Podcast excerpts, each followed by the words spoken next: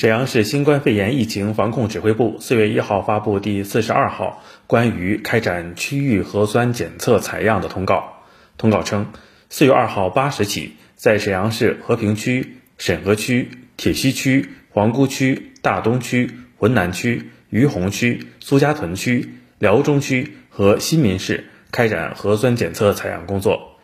本次采样以居民小区、楼宇、自然村组等为最小单元，切实做到全覆盖、无遗漏。凡未按时参加采样的人员，手机附黄码，并按照相关规定承担法律责任。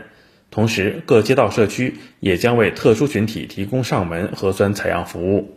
沈阳市明天广场社区社工李婉佳。比如说年纪比较大，或者是啊腿脚不太方便的，我们社区呢就会有一个上门核酸的这么一个啊服务吧，就是我们社区会啊派一个采集员，然后跟着我们这个医护，然后一起为他们去做核酸。新华社记者李昂，辽宁沈阳报道。